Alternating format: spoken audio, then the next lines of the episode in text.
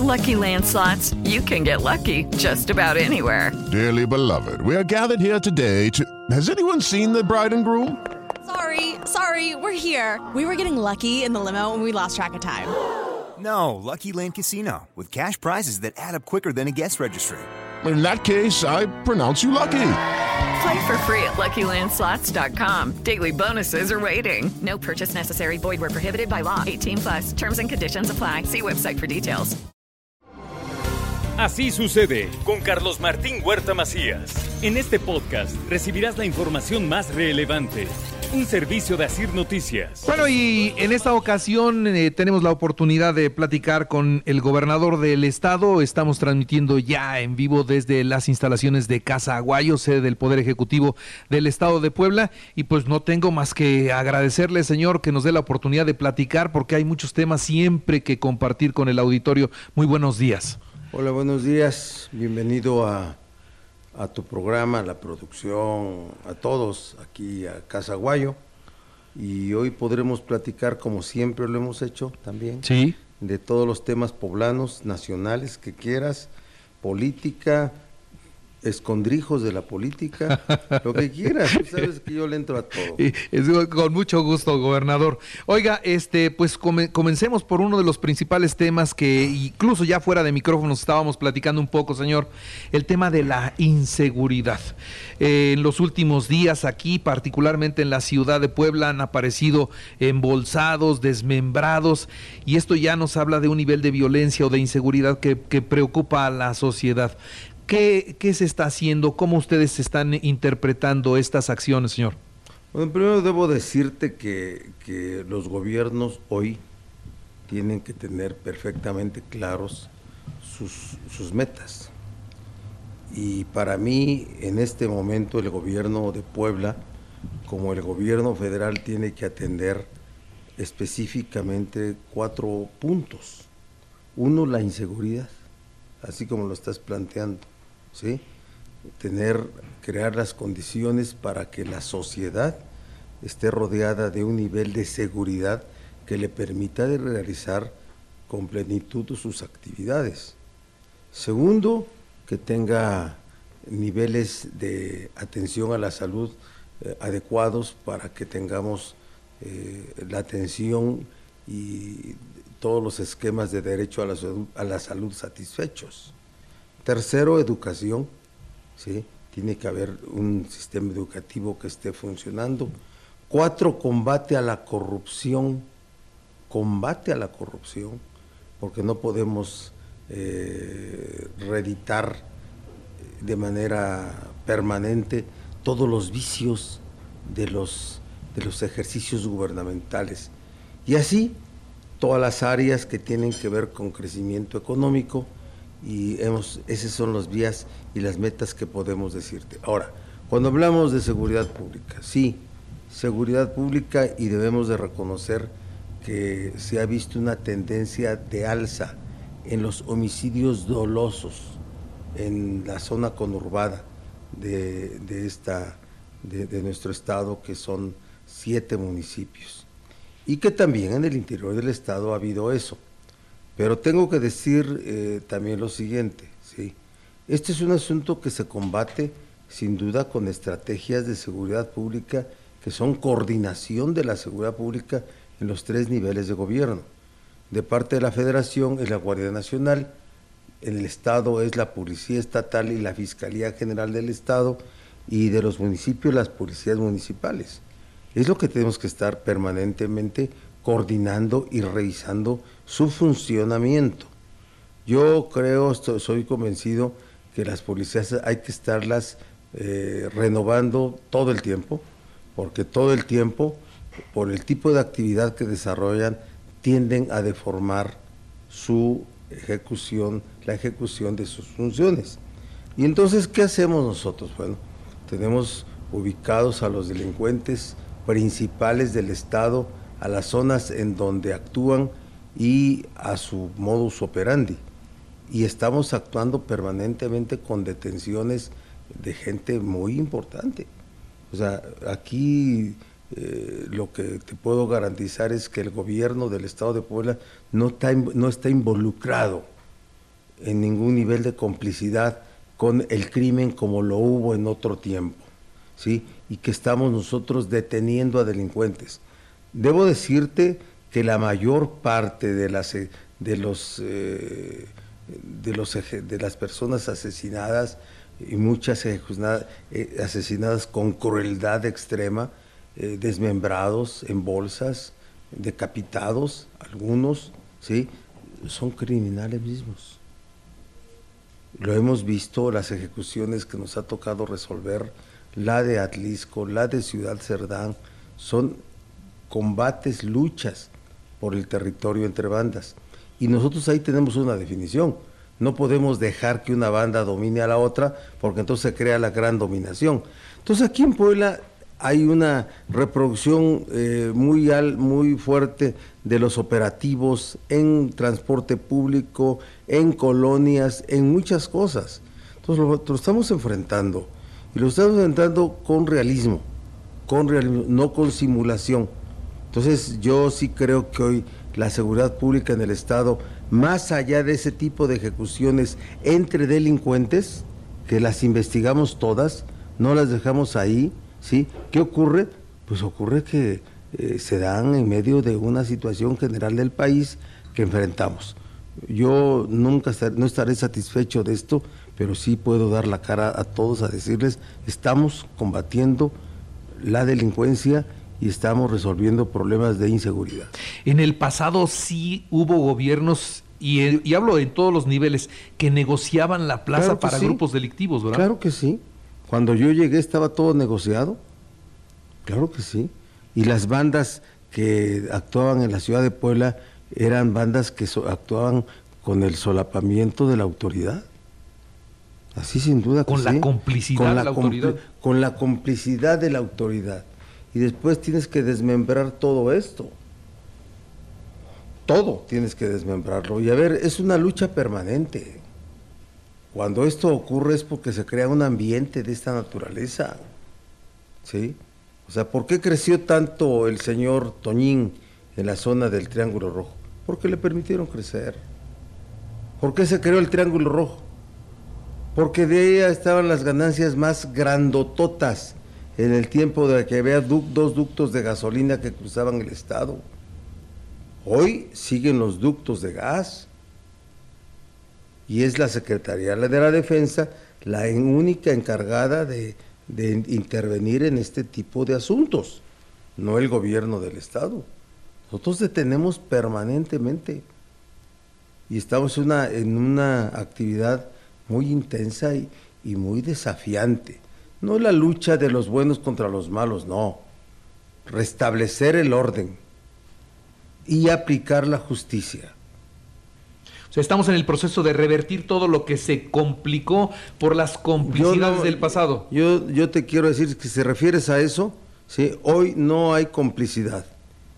Y cuando la hemos, eh, que tiene principios de ello, hemos actuado con dureza, hemos actuado eh, aplicando la ley, hemos desmantelado a los mandos, hemos nombrado nuevos mandos, y estamos actuando con limpieza, con limpieza.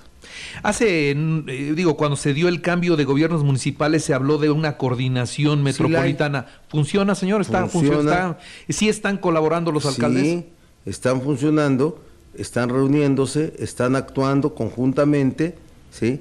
Eh, de manera coordinada. En la zona metropolitana actúa la Guardia Nacional, actúa la Policía Estatal y actúan las policías municipales. ¿Qué pido yo a las policías municipales? Mucho más compromiso en su actuar. También eso sí lo pido. Pero yo perfectamente claro entiendo que se trata también de situaciones internas de cada lugar, pero yo no puedo reclamarle a ninguna policía municipal hoy su vinculación con, con mandos delincuenciales, como lo hubo como lo hubo y como lo he señalado, como lo señalé en su momento. ¿sí? Claro que sí. Y, y- y bueno, eso es lo que se trabaja afuera y también adentro del penal están limpiando, gobernador, Mira. que ese fue otro bron, otro problema tremendo, ¿no? Mira, el, el reclusorio de Puebla tiene, si hablas, el de San Miguel. Sí. El de San Miguel, porque hay tres reclusorios estatales, San Miguel, Tepeji, Tepeji. y Ciudad Cerdán, tres regionales, que es Cholula, Tehuacán y Huauchinango, y, y 14 distritales. Entonces, hay una población de, PPLs, personas privadas de su libertad, que requieren eh, una atención de rehabilitación social y es muy complicado, pero si hablamos de un reclusorio en el que todos tienen su memoria de referencia, que es San Miguel, fue construido hace 40 años. Fue construido para una población de alrededor de 2.500 ¿sí? este, presos. Hoy hay casi 5.000. Y entonces Es doble. tenemos que, o dividir el reclusorio y o tenemos que ampliar el reclusorio. Estamos por tomar esa definición y bueno, no ha habido recursos federales que nos ayuden. Yo te quiero decir que ni para seguridad pública tenemos un peso de recurso federal acá. Y aquí, y el, reclusorio de San Miguel le hemos invertido cientos de millones de pesos. Y le vamos, ya le estamos eh, volviendo a invertir, y sí, claro, estamos trasladando eh, presos a reclusorios federales y estamos actuando con mucha firmeza porque a nosotros no se nos iba a ir de las manos, ni íbamos a tratar con los delincuentes de allá adentro como lo hicieron mandos, mandos de los reclusorios, mandos, ¿sí? Que están siendo ya procesados. Sí, mucha gente se ha enriquecido en los reclusorios, pero Muy bueno. pero pero a, pero a manos llenas. Los se de llevado. afuera se enriquecen, los delincuentes se enriquecen, este, todo se fue una, hay un, un, ¿cómo se puede decir? Un reducto del crimen. Ahora, yo entiendo que el gobierno del estado no escatima recursos en materia de seguridad, pero No. usted me dice, y de la federación no mandan, ¿y eso por qué, gobernador? No lo sé, no lo sé, pero yo le invierto a la seguridad. Cuando, antes de, de estar en el gobierno, el anterior invertía alrededor de 1.300 millones de pesos anuales. Nosotros el primer año le invertimos 4.500 y después hoy andamos en 3.700. Y el tema del nuevo reclusorio, pues estoy buscando dónde fondearlo con dinero propio. Tengo ya 400 millones listos y quiero desdoblar las autopistas de Puebla y que me den otros 400, 500 y dar 900 y poder conseguir quini- 500 o 1000 más y hacer el- la división del reclusorio. Entonces, que- va, va a ser con- para mayor capacidad con recursos propios. propios del Estado. Y entonces, este, eh, esa es la condición que tenemos. Nos están admitiendo el cambio de reclusos a, pe- a penales federales, por eso han habido tanta, tanto traslado, tanto trasiego de, de personas detenidas. Que suelen ser los más peligrosos. Son los más peligrosos, son los que quieren controlar y gobernar el reclusorio. Ya viste todo lo que pasó con el niño Tadeo, ¿sí? El, un, un cuerpecito introdu- Es este, un inocente, caray. traído de, ¿cómo se dice? Este, exhumado o desenterrado, pues, para que se oiga Sí. clarito, de, de Iztapalapa y traído a Puebla y metido al reclusorio. Y no fue para meter droga, lo probamos. Sí. Y no fue para hacer actos de satanería, como dijeron. ¿Sí? No fue. Fue para desestabilizar. Y ahí está todo. En la semana se detuvo a un, a un tal flaco, no voy a decir quién, este, que está detenido eh, a partir del fin de semana. El, ¿qué, ¿Cómo que día fue? Como el lunes o martes, ¿ah? El martes. El martes, sí, que esto, está vinculado en todo eso, ¿sí?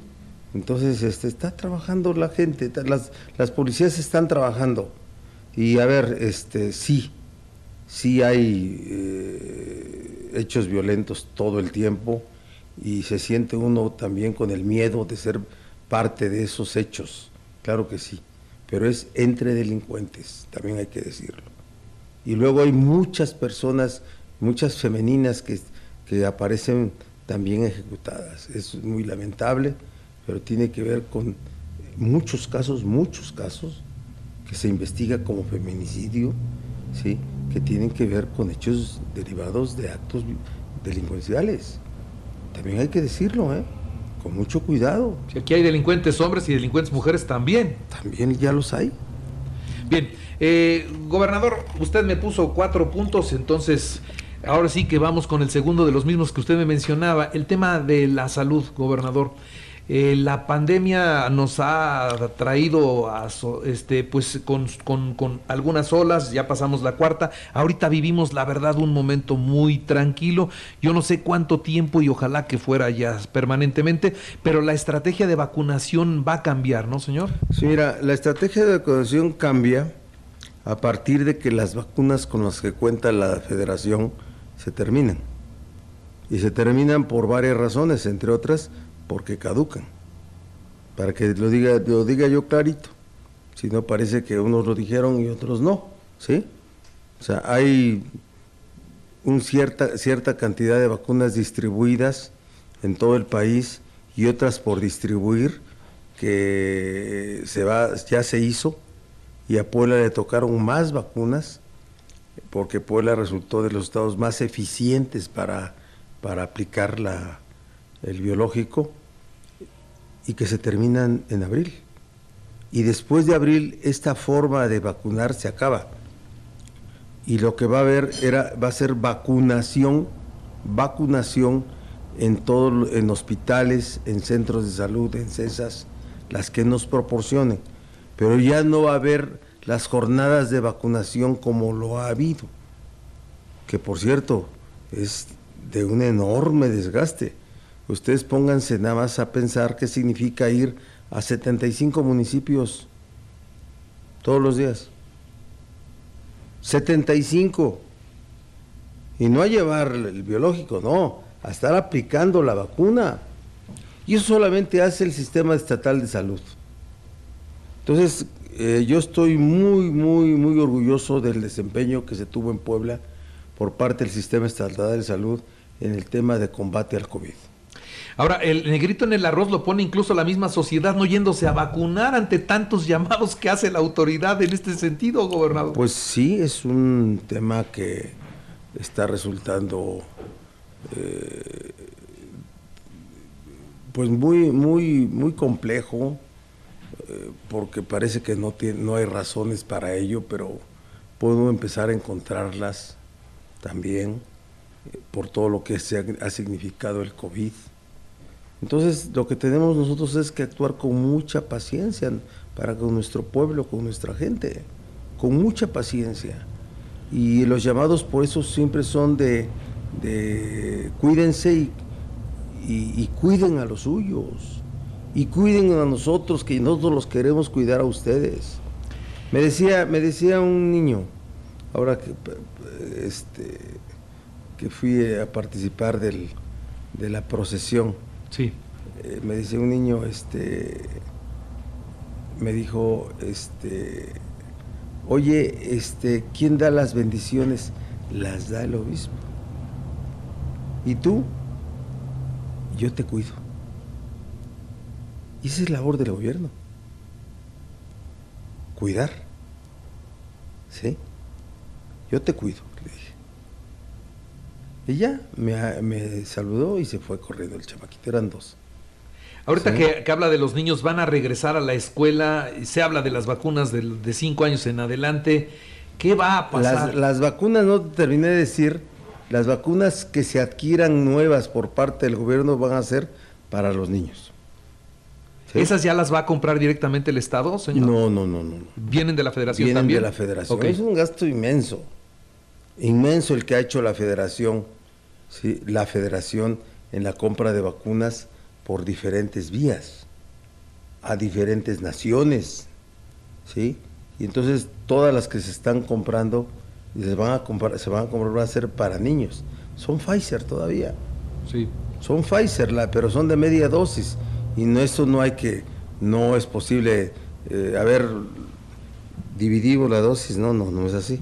ya viene preparada. O sea, dosis que- especiales para los menores. De especiales. 5 en adelante. Así es, de 5 a 12.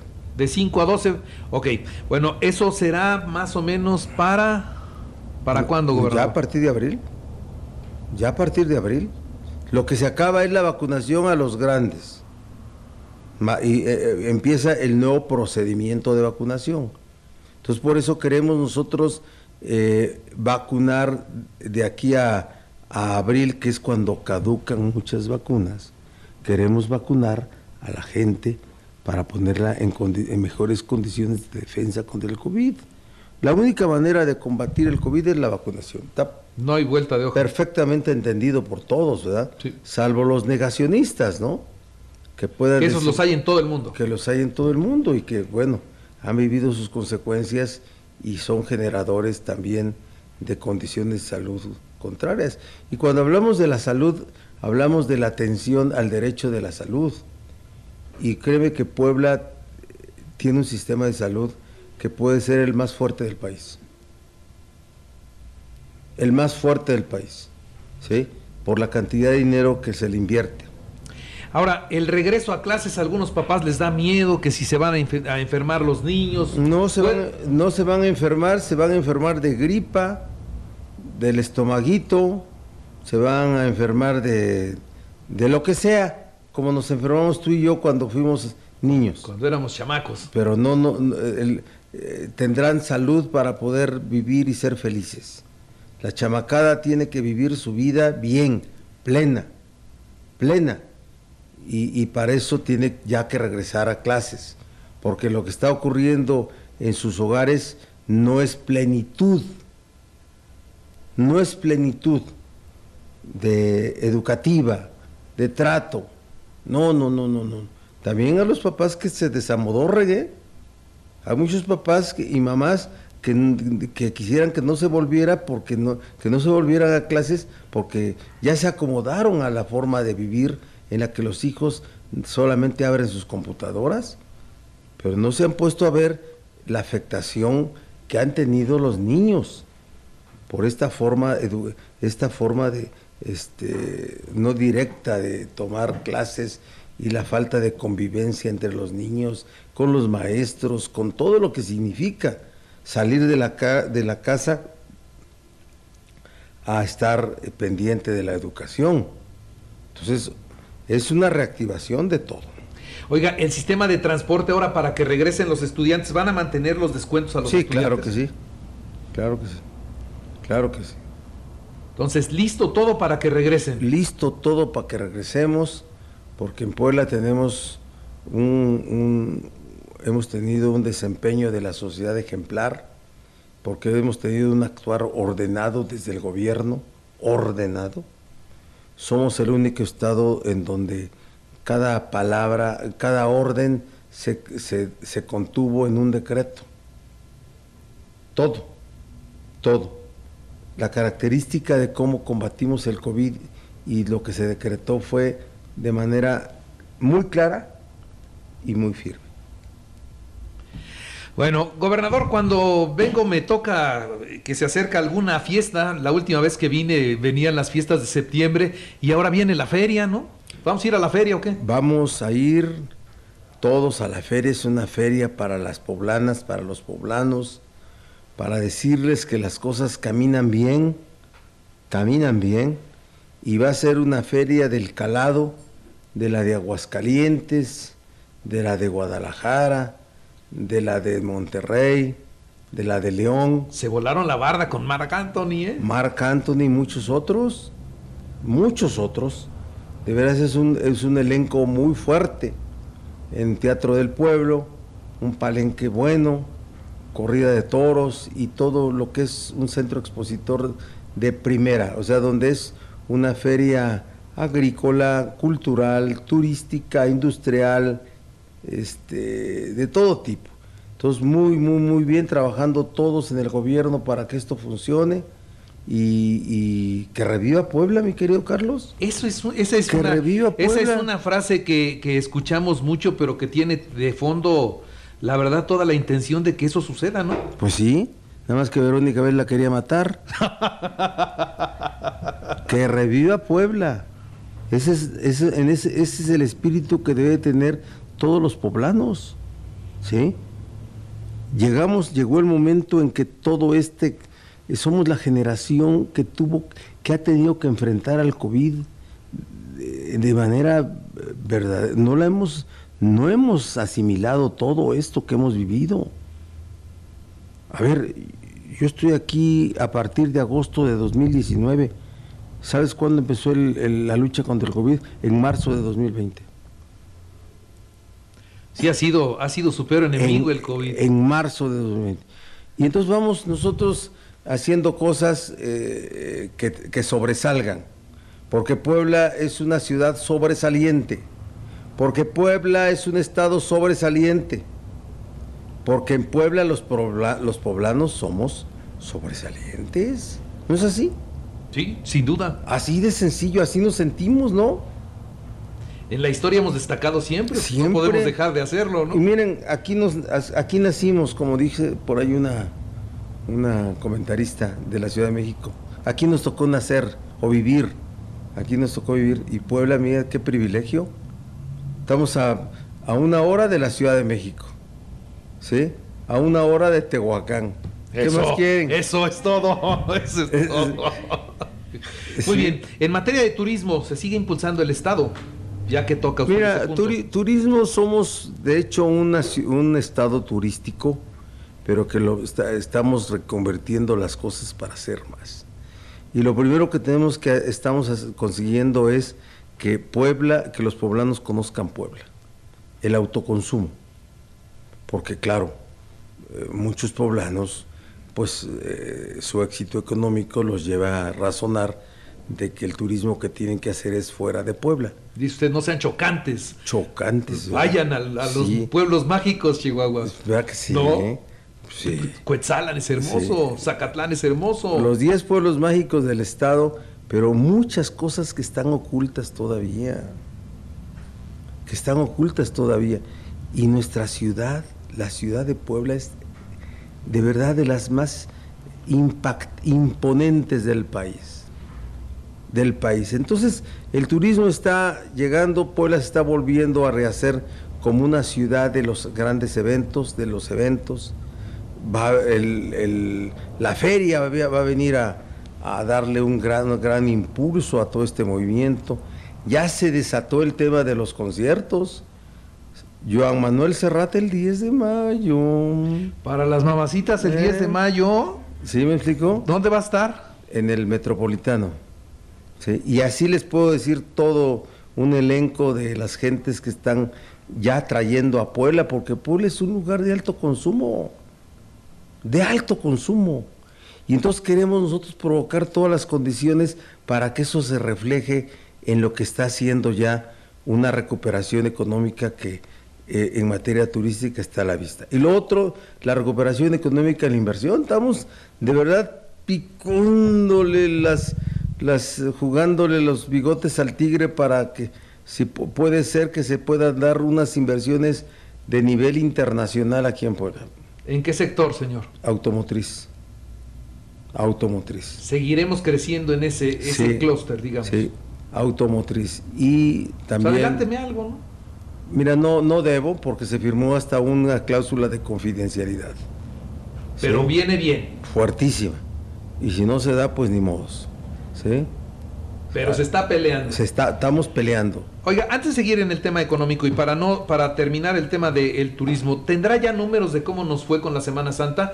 Porque y ya usted lo mencionaba en la plática, incluso usted acudió a la, a la procesión del Viernes Santo y estaba estaba lleno el centro, todas las calles del centro estaban llenas por la procesión y por algunas otras actividades, pero el centro se vivió estos días de una manera increíble. Los hoteles yo supongo que estaban llenos, señor. Mira, yo re- recibiré el reporte de turismo y de economía sobre ese tema, sobre cuánto se, report- se reportó de cupo en hoteles.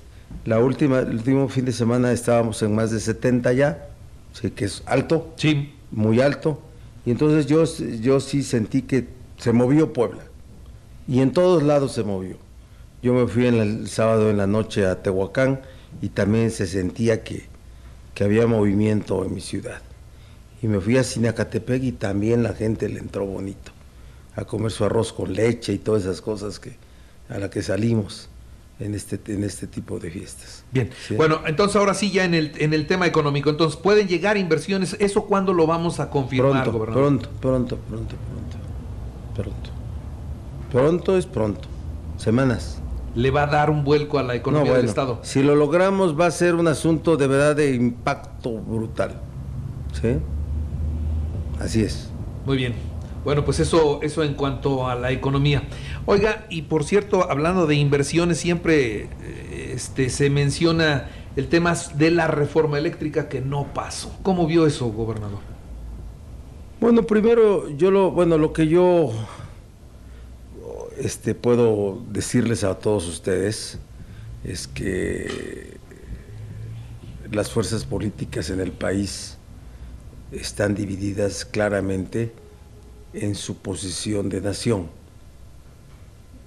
Desde siempre, el PRI y el PAN han representado al sector de la nación que, que tiene la visión de que los privados sean los que manejen la economía en este país y los beneficiarios de el manejo de los recursos públicos, de, los recursos naturales y de las concesiones. Está claro. O sea, no nos sorprendamos de lo que, de esta unión que tiene el PRI y el PAN en cuanto a, a, ver eh, que en el caso de la electricidad sean los privados los que sigan administrando y manejando las cuestiones de generación de energía y de comercialización de energía, porque de eso se trata. En el 2013, nuestra lucha, entonces yo era coordinador eh, del Senado del grupo parlamentario del PRD, la lucha que dimos en el Senado como PRD, no en la Cámara de Diputados, eh, en el Senado por eso fue mi distanciamiento, el mío y el de mi grupo parlamentario. Por eso fue, por el Pacto por México y porque de parte de la Dirección Nacional que controlaba a los diputados de entonces de la Cámara, de, a los diputados en la Cámara de Diputados, pues los mandaron a apoyar la reforma energética. ¿Sí? Y como parte de la reforma energética el nuevo modelo de electricidad.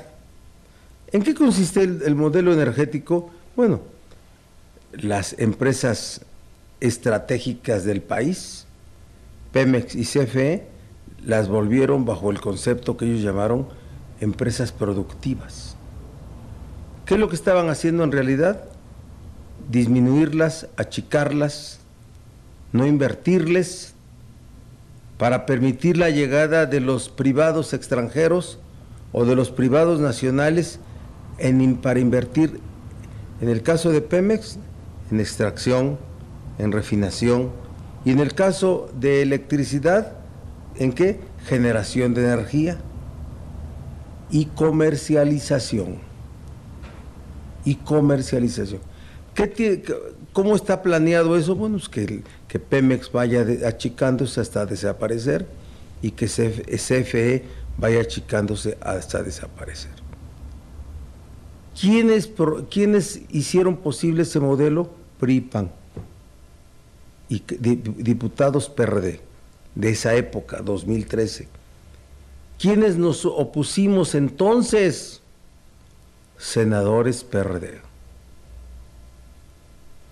Eh, diputados PT, los que después nos, perdón, senadores PT, los que después nos volvimos senadores PT Morena. Fuimos los que nos opusimos en las cámaras. Afuera en las calles, Andrés Manuel López Obrador. ¿Sí? En las cámaras nosotros. Hicimos una lucha férrea.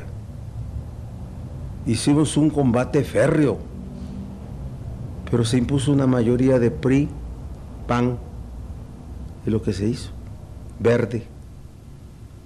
Se formó esa mayoría. Ayer se volvió a expresar. El PRI y el PAN siguen defendiendo esa visión de disminuir a CFE y permitir que los privados sigan generando energía y comercializando energía eléctrica y haciendo los grandes negocios. Eso es lo que pasó. Eso es lo que pasó ayer. Lo demás, bueno, pues, a ver, si no había condiciones para una votación de dos tercios, ¿cómo es que se llegó a la votación? Bueno, pues es parte de la evolución en los procesos parlamentarios. No cabildeó el que tenía que cabildear.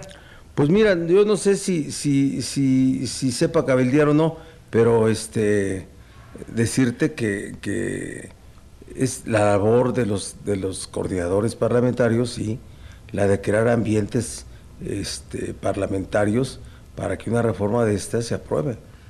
Lo que pasa es que ahí se juegan, por supuesto, todos los elementos de la reforma, pero también se juegan futuros políticos, gobernador. Mira, ya quedó perfectamente claro cómo se integran los bloques rumbo al 2024. Se forma el bloque PRI, PAN, PRD. Se forma el bloque Morena, PT, Verde, y en medio MC, que es más probable que se vaya con PRI, PAN, que, a que se viniera con Morena, PT, Verde. Es más probable. Está en medio, pero es más probable que se mueva, que se mueva allá, ¿sí? Y desde luego con eso, ¿sí? Se quedan los bloques y se quedan ya establecidos eh, definiciones y formas de resolver eh, los territorios con los cuales se va a ganar o se va a perder el 2024. Claro que sí, también es cierto. Como bloques y como personas, también hay personajes que se están jugando el futuro, que sueñan ya con algunas posiciones. Sí, siempre, ¿no? Y más cuando ya quedan dos años, 30 meses, pues, para que llegue el final de, esta, de estos gobiernos y desde luego que están... Mira, la lealtad hoy es con el presidente de la República, debe ser, debe haber una lealtad absoluta y no estar viendo las coyunturas para construir futuros políticos, eso es... Eso es pero malo. siempre se hace. Bueno, a ver, pero ese- siempre se hace, pero cuando se hace así, se queda mal. Se queda mal. Entonces, yo lo que ayer observé es, pues, que no había un ambiente parlamentario para recibir la votación y obtener una votación favorable para la, para la reforma eléctrica promovida. Es lo que yo vi. Ayer fue un choque. ¿Verdad que sí? Sí. Fue un choque. Entonces, este, hay que entender perfectamente que es el de- en las en los partidos políticos hay dos visiones de, de- de país. Y en este choque hay lesionados y muertos, gobernador. Siempre hay, pero muertos no, ¿eh? Muertos no. Hay, hay- es que luego en la política hay los zombies, ¿no? Sí. Los que están muertos pero caminan o no se dan cuenta que están muertos, ¿sí? Pero a ver, todos son felices. Te aseguro que el- en la noche ya se fueron a cenar y eran felices. Los conozco, ¿cómo son? ¿Se me explicó? ¿Cómo son? Oiga, ¿qué, qué- en, en este, en este ejemplo que usted nos está dando con la reforma, la polarización de, de los grupos, la, la polarización nos está llevando a tener este, posturas radicales en donde yo si soy opositor, soy opositor a todo y si soy este, aliado, voy aliado a todo, se diga como se diga, somos y, en esa postura vamos. Y, se pierden en muchas ocasiones las, los argumentos, la razón de la negociación que, que, que de a de veras tendría que estar en la mesa, ¿no? Bueno, mira, este, si tienes mayoría para resolver las cosas, pues no negocies. Pero si no tienes mayoría, tienes que también negociar. Esa es parte de una regla elemental Es el arte de la política. en cualquier lugar, pues. En cualquier lugar. Aquí eh, ni el PRI, está visto que ni el PRI ni el PAN van a asumir razonamientos eh, que tengan que ver con el interés de la gente.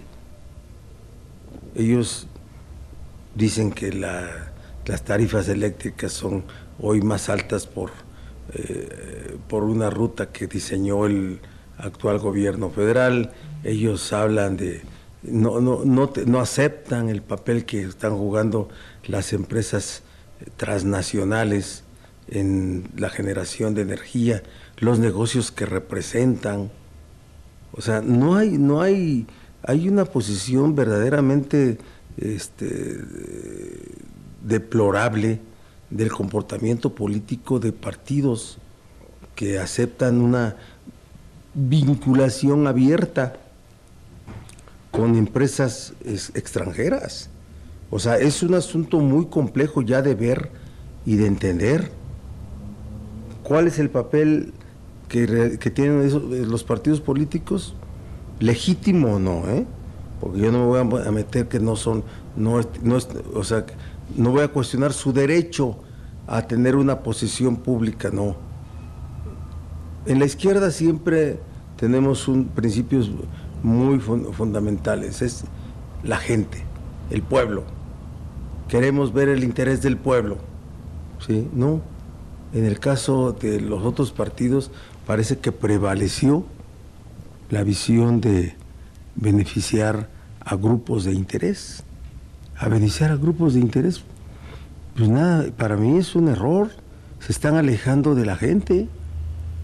Yo, cuando esas, esa frase nos están regalando la presidencia de la República en el 2024, es que es muy entendible.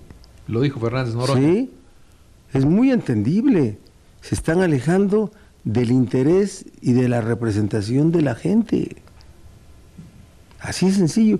Por todo lo demás de la negociación política es parafernalia. Es parafernalia.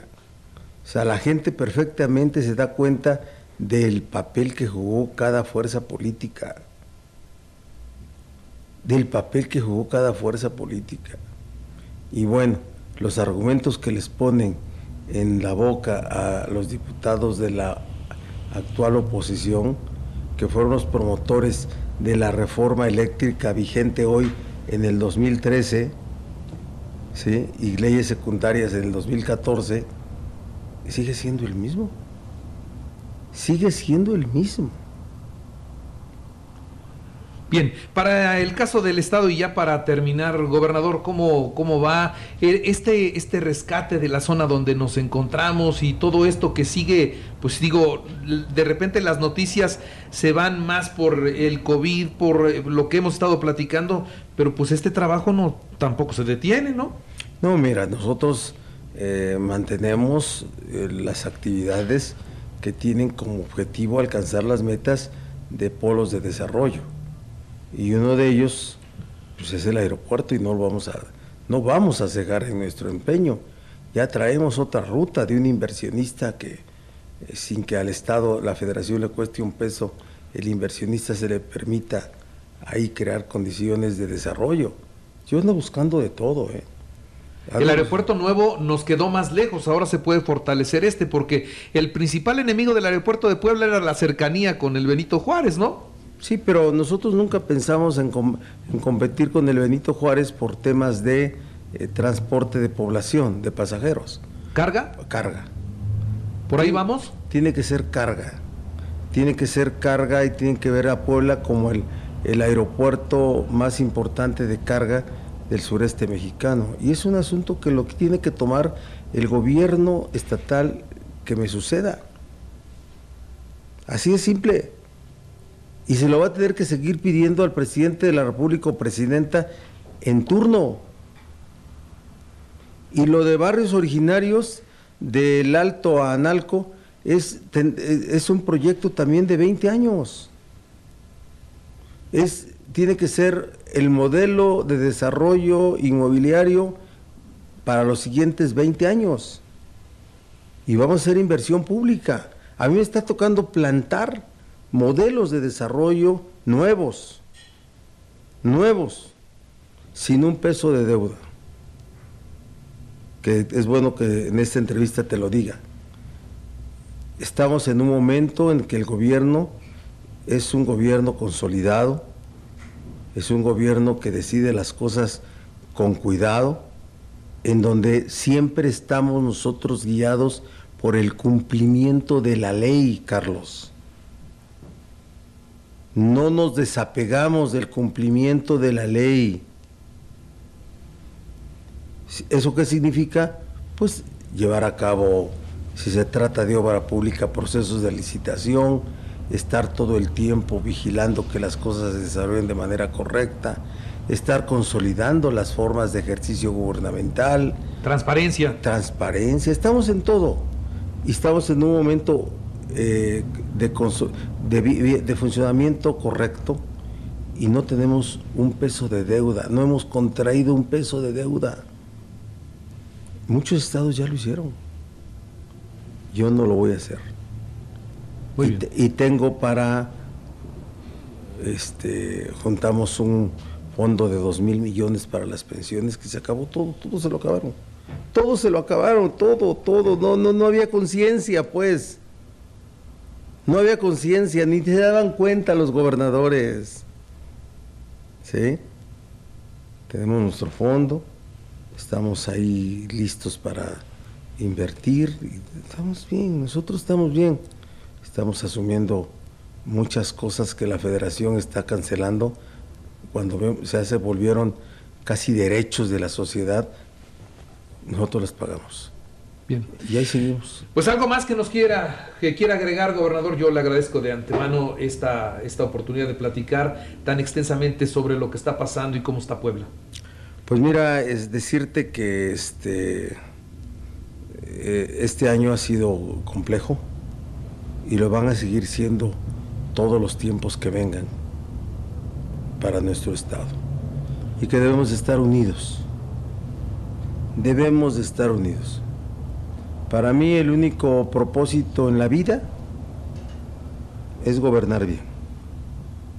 Es que la gente en, en Puebla esté bien, es ver a mi familia bien, ajena a todas las cuestiones de negocios, mi familia, mis hijos en la Ciudad de México ajenos a todo.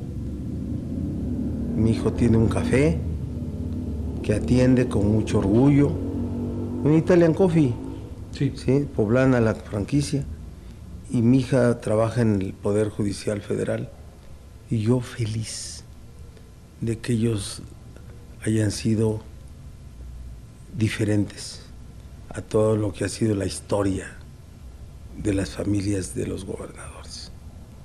Yo feliz. Pues muchas gracias, gobernador. Y pues nos vemos para la próxima, que espero sea, sea pronto. Nos vemos en la feria y que reviva Puebla, Carlos. Que reviva Puebla, gobernador. Sí. Sí, claro que sí. Nos vemos con Marc Anthony, ¿no? Nos vemos con Marc Anthony. Juega. Claro que Vamos sí. a esa. Pagas tus 50 pesos y para adentro. Va para adentro, claro que Sale, sí. órale. Sale, gobernador. Nos Muchas vemos. gracias. Sale. Muchas gracias. Así sucede con Carlos Martín Huerta Macías. La información más relevante ahora en podcast. Sigue disfrutando de iHeartRadio.